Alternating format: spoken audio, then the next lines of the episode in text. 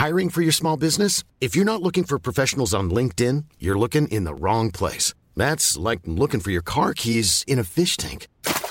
LinkedIn helps you hire professionals you can't find anywhere else, even those who aren't actively searching for a new job but might be open to the perfect role. In a given month, over 70% of LinkedIn users don't even visit other leading job sites. So start looking in the right place. With LinkedIn, you can hire professionals like a professional. Post your free job on linkedin.com/people slash people today.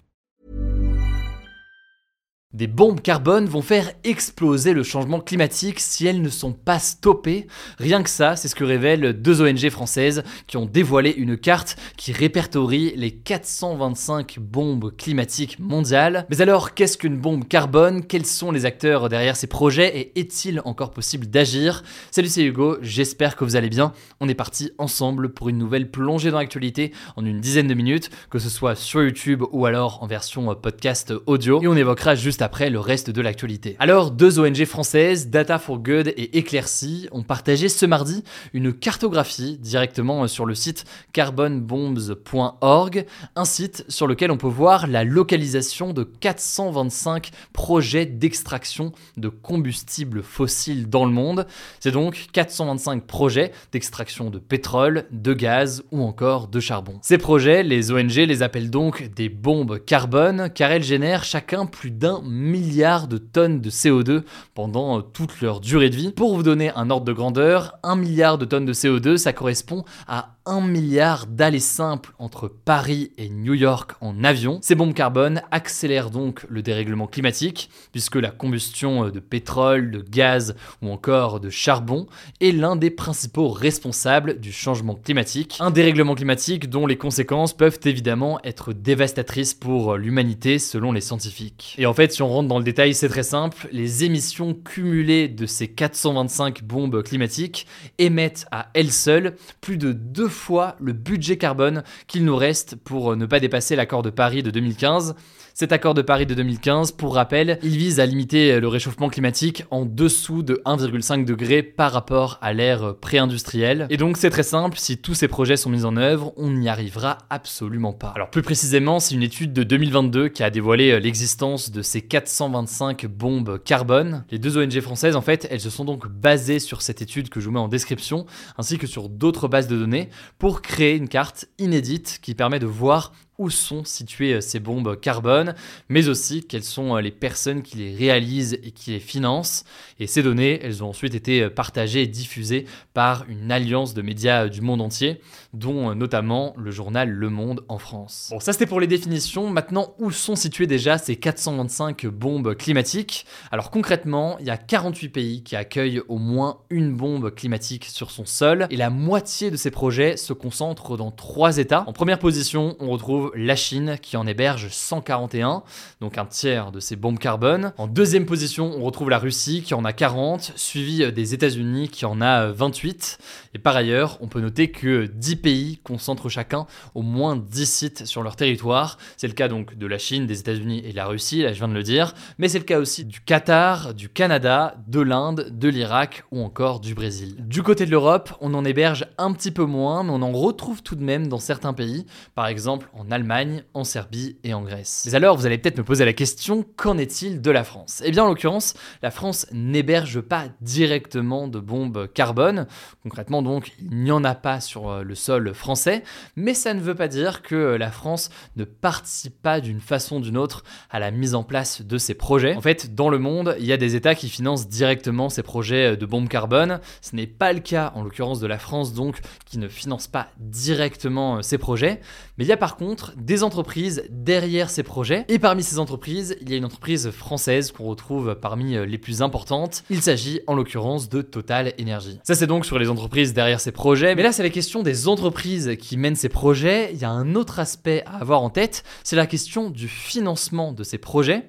On l'a dit donc, l'État français ne finance pas directement ces projets, mais des banques françaises peuvent elles en financer. Et parmi les banques qui participent le plus d'une façon ou d'une autre, on va le voir après, il y a une banque française, la BNP Paribas. Alors en l'occurrence, la BNP Paribas n'est pas la seule banque française à participer à l'exploitation de certains projets de bombes carbone. On retrouve aussi le Crédit Agricole, la Société Générale ou encore euh, BPCE, Natixis. Mais ce qu'il faut bien comprendre, c'est que les banques, en fait, elles ont deux façons potentielles de financer des projets. La première façon, c'est euh, la plus simple entre guillemets, c'est celle qui consiste à financer directement des projets d'extraction euh, fossile.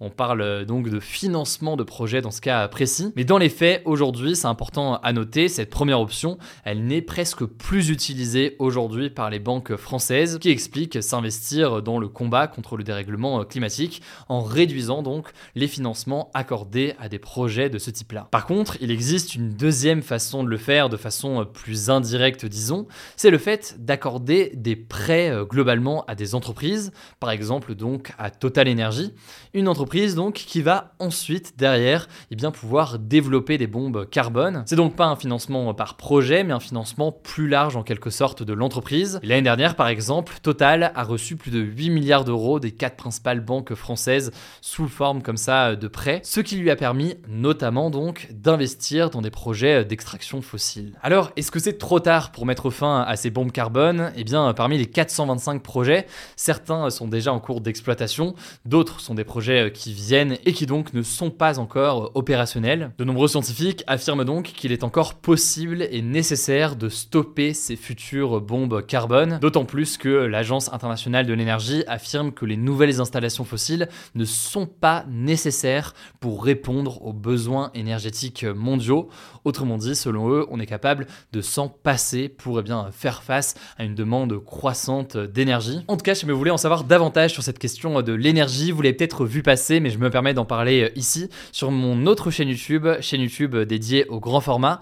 J'ai posté avec mon équipe une interview de Jean-Marc Jancovici. Jean-Marc Jancovici, c'est un ingénieur qui travaille énormément sur ces questions-là euh, aujourd'hui. Je vous mets du coup le lien de l'interview en description ou alors vous tapez Hugo Décrypte grand format pour trouver cette chaîne YouTube ou Hugo Décrypte Jancovici pour trouver euh, la vidéo. Merci beaucoup en tout cas pour vos retours sur cette vidéo-là. On va continuer à faire des formats d'entretien longs comme ça dans les prochaines semaines. Je vous laisse avec Blanche pour les actualité en bref et je reviens juste après. Merci Hugo et salut tout le monde. On commence avec cette actu. Ça ne vous aura pas échappé, la tempête Kiaran a touché la France dans la nuit de mercredi à jeudi. Des rafales de vent allant jusqu'à 207 km/h ont été enregistrées, un record. Deux personnes sont décédées dans la nuit de mercredi à jeudi. Il s'agit d'un chauffeur de poids lourd tué par la chute d'un arbre sur son camion et d'un autre homme qui aurait chuté en raison d'une rafale de vent alors qu'il était en train de fermer son volet selon la justice. 16 personnes ont été blessées, Sinon, 1,2 million de foyers sont toujours privés d'électricité, principalement en Bretagne. À l'heure actuelle, plus aucun département n'est en vigilance rouge, mais 23 départements sont encore en vigilance orange pour vagues submersion, vent ou pluie inondation. Deuxième actu, l'Égypte va aider à évacuer plus de 7000 personnes étrangers ou binationaux dans la bande de Gaza, annoncé ce jeudi le vice-ministre des Affaires étrangères Ismaël Kairat. Ce mercredi, plus de 400 personnes ont été évacuées à bord de bus de Gaza vers l'Égypte via le terminal frontalier de Rafah au sud de Gaza. L'organisation Médecins sans frontières estime que plus de 20 000 blessés se trouvent encore à Gaza depuis l'attaque meurtrière du Hamas sur Israël le 7 octobre, qui a fait 1400 morts côté israélien. Plus de 8700 personnes, dont 3648 enfants, sont mortes côté palestinien, selon le ministère de la Santé du Hamas. Troisième actu, une enquête pour apologie du terrorisme a été ouverte à la suite de chants antisémites entonnés dans le métro à Paris ce mardi soir. En fait, dans une vidéo diffusée sur les réseaux sociaux, on aperçoit un groupe de personnes de dos entonnant des propos antisémites, donc des propos hostiles envers les juifs, notamment, je cite, On est des nazis et on est fiers. Depuis l'attaque du 7 octobre, les autorités françaises observent une recrudescence des actes antisémites. Plus de 850 actes ont été recensés en un peu plus de 3 semaines contre 436 sur l'ensemble de l'année 2022. Quatrième actu, 46 millions de professionnels de santé à travers le monde ont signé une lettre cette semaine pour demander au président de la COP28, Sultan Al-Jaber, l'abandon des énergies fossiles, donc par exemple le charbon et le pétrole. La COP, c'est une grande conférence qui a lieu chaque année et qui réunit les pays du monde entier dans le but de fixer des objectifs climatiques mondiaux. Cette année, la COP 28 a lieu aux Émirats arabes unis à Dubaï et se tiendra du 30 novembre au 23 décembre. Concrètement, les soignants dénoncent les conséquences de la pollution sur le corps humain, comme par exemple les maladies respiratoires respiratoires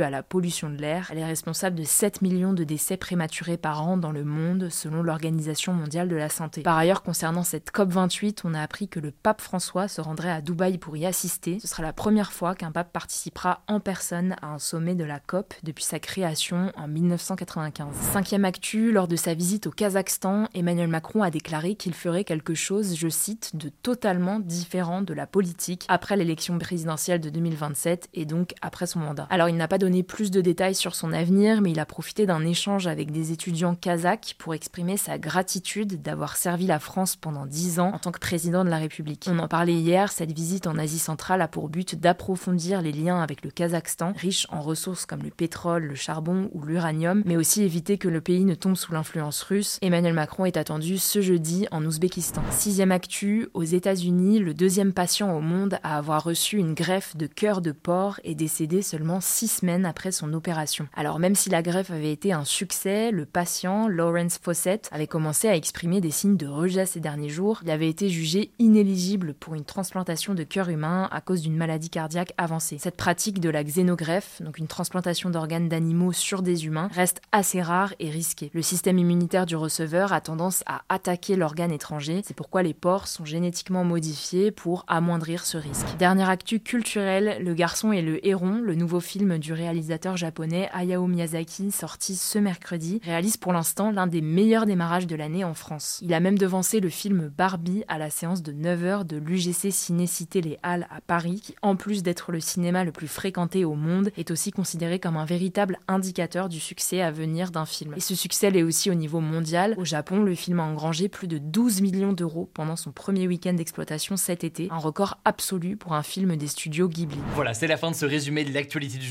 Évidemment, pensez à vous abonner pour ne pas rater le suivant, quelle que soit d'ailleurs l'application que vous utilisez euh, pour m'écouter. Rendez-vous aussi sur YouTube ou encore sur Instagram pour d'autres contenus d'actualité exclusifs. Vous le savez, le nom des comptes, c'est Hugo Décrypte. Écoutez, je crois que j'ai tout dit. Prenez soin de vous et on se dit à très vite.